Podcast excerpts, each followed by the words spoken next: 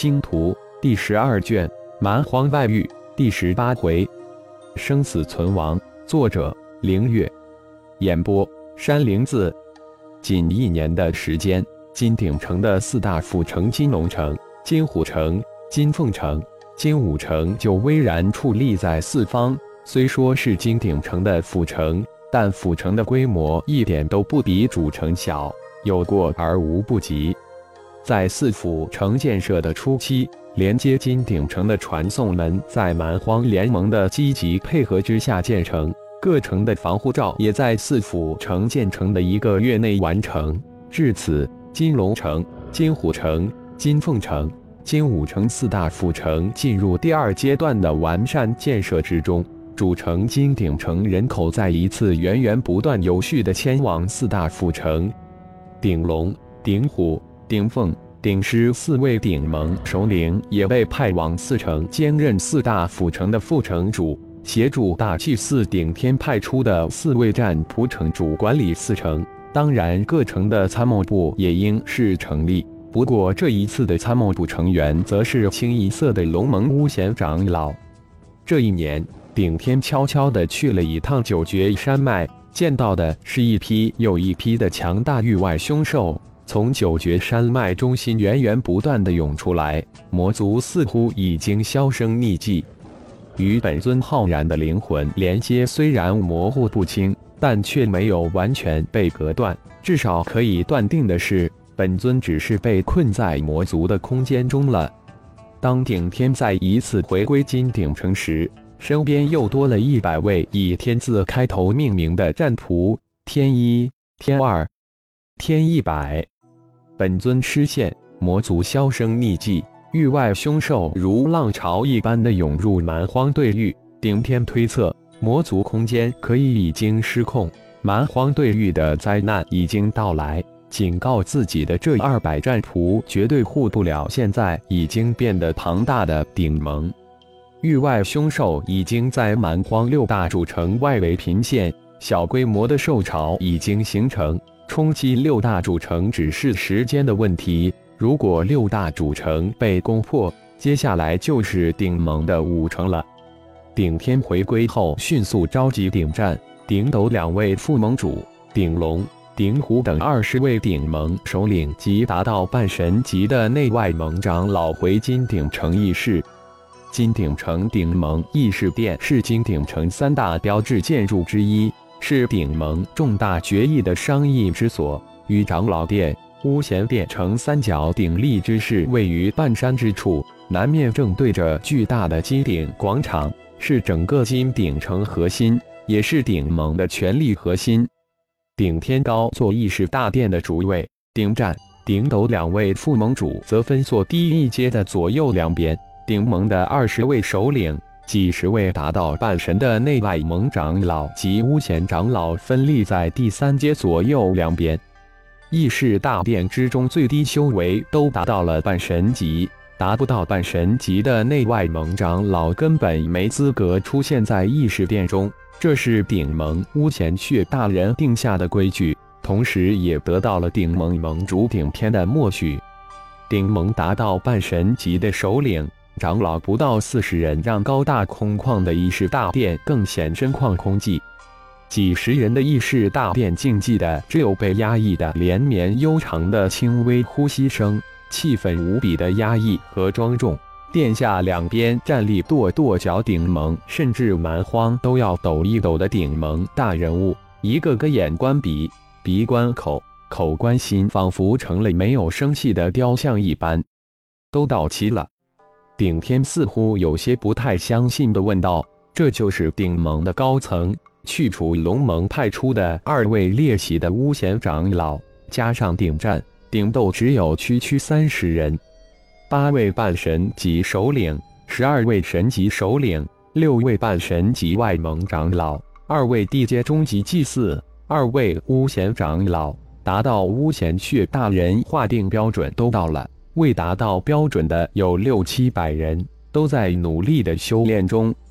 顶战连忙接口道：“这次会议之后，每位首领各推荐二名副首领作为你们的助手，要求是有一定的管理能力，半神级、神级的皆可。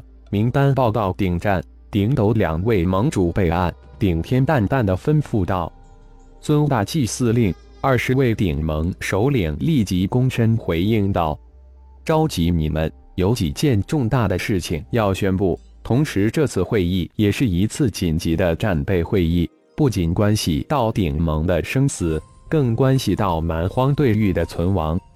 第一件事，巫贤血大人与天外盟超级高手轩辕剑。”为了阻止魔族阴谋，在探查魔族九绝山脉神秘空间时失陷其中，生死不明。啊！几十声惊呼顿时响起，难怪这几年都不见血大人露面，居然被魔族困住了。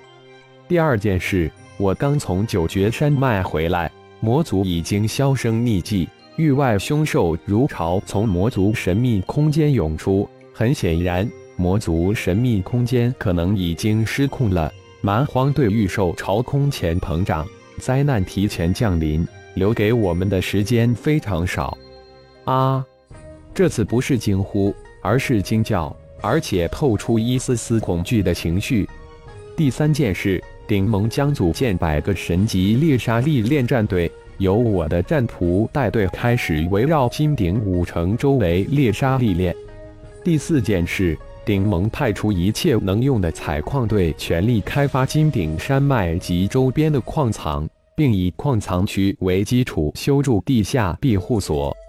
随着一道道命令从大祭司顶天口中发出，议事大殿的三十多人这才感觉域外凶兽潮事态的严重性和迫切感。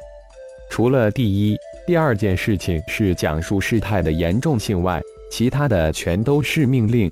而且是撼动顶盟上下的大动作，每一道命令都将调动百万甚至千万顶盟成员。顶战、顶斗及一众首领及长老在大祭司命令下达后，将每一道命令分解责任到每一个人，及涉及到顶盟几个体系的配合等等，都商讨妥当才各自散去。顿时，顶盟这个庞大的机器开始运转起来。二十万半神级及一百多万顶盟九级高手，被分成几万个独立的团队，带领顶盟一亿多的低阶成员开往各自的战场。很快，源源不断的各种资源从金顶山脉四面八方汇集到金顶城，大量的福气在顶天的炼制下送到顶盟九级及以上战士的手中。顶盟在与时间赛跑。大量从原石矿脉中采挖的原石送到那些低阶战士手中，一批批的低阶战士进入中阶战士之列，又一批批的中阶战士突破到高阶战士的行列。顶盟进入了一个超高速发展时期，仅一年半的时间，就有一千万六级中阶战士突破七级高阶，七八级高阶战士达到了二千万之巨。一百万八级高手手突破到九级，九级高手达到了二百多万，十万九级高手突破到半神级，半神级高手达到了三十万，一千半神级高手突破到神阶初级，神级高手达到了二千多人。顶盟的战力突飞猛进，可以说达到了日新月异的速度。当然，进阶最快的莫过于星光盟十个三代弟子。金玄、金志、金达、欧阳念、欧阳军等，在一年之内，在血与火、生与死的拼杀之中，辅以大量的原石修炼，十人相继突破到渡劫初期。在第一波攻击蛮荒六大主城的兽潮形成时，突破到渡劫中期，距离上一次的突破不到半年的时间。苏浩、金刚、昊天三兄弟相继突破到渡劫后期。苏浩通过感悟如意化身的五行领域，终于踏入了领域的门槛，参悟出自己的独特的领域——冰焰之域。金刚后来居上，是继龙飞之后第二个正式修炼出战神域，一身战力瞬间超越龙破天、龙天行、龙天道三个鬼仙之境高手。让在意外的是，昊天以不输于老大金刚的速度。借助三哥如意化身五行玉，也修炼出自己的独特领域。以木青言玉。熊天、熊地、熊迪、焦勇、毒哈也终于突破到伪仙之境，虽然还没正式修炼出领域，但也窥到一丝领域的意境。稍稍差一点的要算熊霸、鹰飞两位魔族的弟子，不过也达到了渡劫后期。当然，第一批踏入伪仙之境的龙破天、龙天行、龙天道三人，终于修炼出自己的领域——战神领域。龙族有一百多人踏入了伪仙之境，几十人也摸到了领域的门槛。一千顶盟各族神级高手，经过一年半的历练。战力也有相当大的提升。第一批攻击蛮荒六大主城的域外凶兽潮也正式形成，合计达到六万头，平均每一个主城一万头凶兽攻城。在接到蛮荒六大主城求援的信息后，顶盟半神级及以上高手进出，二千神级高手，三十万半神级高手，一百伪仙之境的巫贤，顶天的两百战仆。大祭司顶天带着巫贤血大人的二十一位弟子，在受朝攻城前赶到了六大主城，三十多万高手分成六大战队支援六大主城。蛮荒六大主城也是高手进出，半神级、神级高手三万，九级高手三百万，一场生与死的战斗在六大主城外打响。经过三天的亡命搏杀。六万域外凶兽几近全灭，蛮荒联盟三万半神神级高手仅剩不到五千，而且五千高手之中有四千重伤。三百万九级高手在第一波凶兽潮战役之中死亡二百六十万之巨，剩下的四十万九级高手皆被重创。